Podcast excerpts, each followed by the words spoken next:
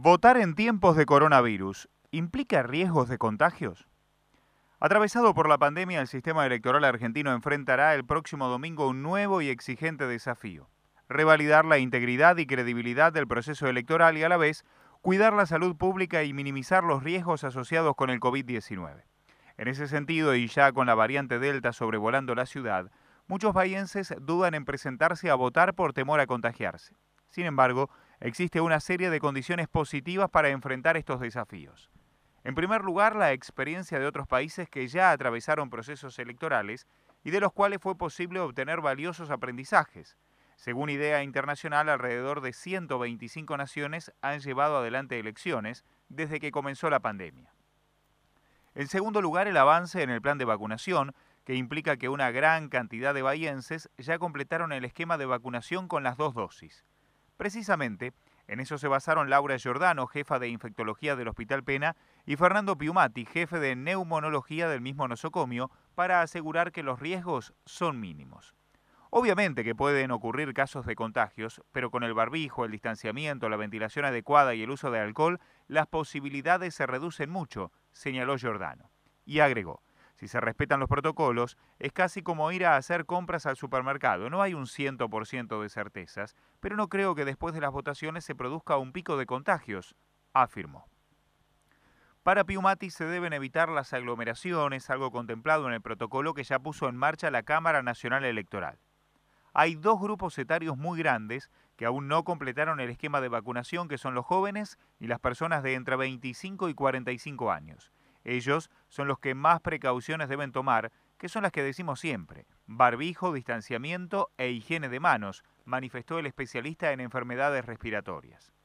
Precisamente, ambos facultativos resaltaron la importancia de la vacunación para reducir los riesgos.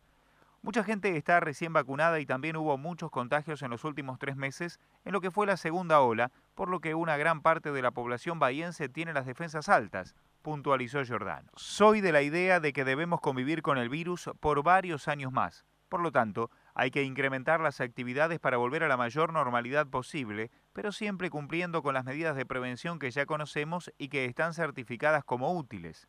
Tenemos la experiencia de muchos países que decidieron eliminar el uso de barbijos y les fue muy mal en ese aspecto sanitario. Si usamos correctamente el barbijo, Podemos estar en la cola con un infectado y el riesgo de contagio será mínimo si existe también una distancia prudente, añadió Piumati. Cada escuela de nuestra ciudad deberá extremar las medidas para cumplir un riguroso protocolo con el objetivo de evitar aglomeraciones.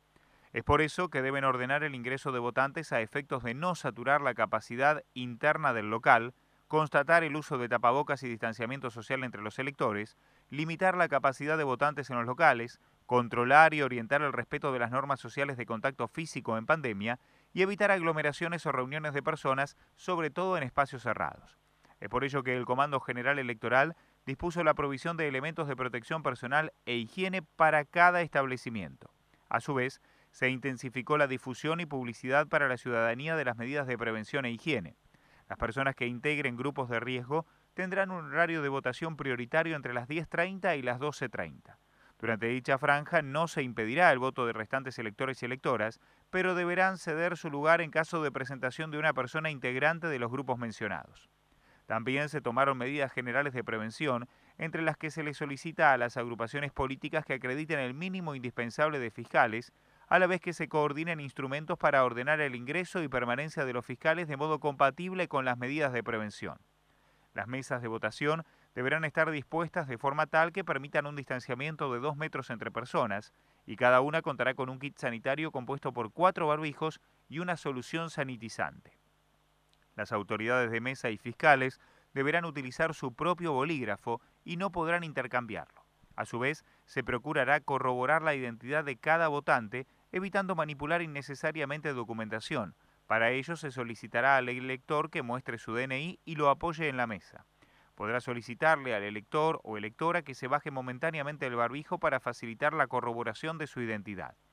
Al momento de la emisión del voto, antes de ingresar al cuarto oscuro, la autoridad de mesa desinfectará las manos de cada votante con solución sanitizante, le indicará que tome un sobre de la mesa, evitando en todo momento el pase de mano en mano, y se solicitará no tocar la urna al momento de depositar el sobre en la misma.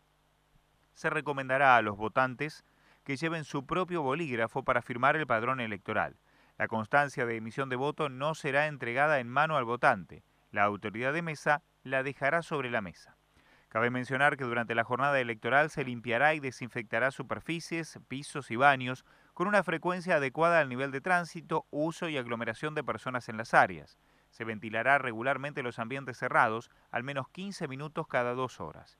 Un detalle curioso es que, a diferencia de lo que sucede, por ejemplo, en los comercios, no habrá controles de temperatura en los accesos. ¿Quiénes están exceptuados? Las personas que estén cumpliendo el aislamiento por contagio confirmado de COVID-19 o que tengan síntomas compatibles con esa enfermedad, al igual que aquellos que sean contacto estrecho de otro contagiado, estarán autorizados legalmente para no votar en las elecciones de acuerdo con el protocolo sanitario. Según determinó la Cámara Nacional Electoral en el artículo 11 de la acordada 83, esta misma excepción se aplicará para quienes integren grupos de riesgo que, por indicación médica, deban evitar los lugares con aglomeración de gente.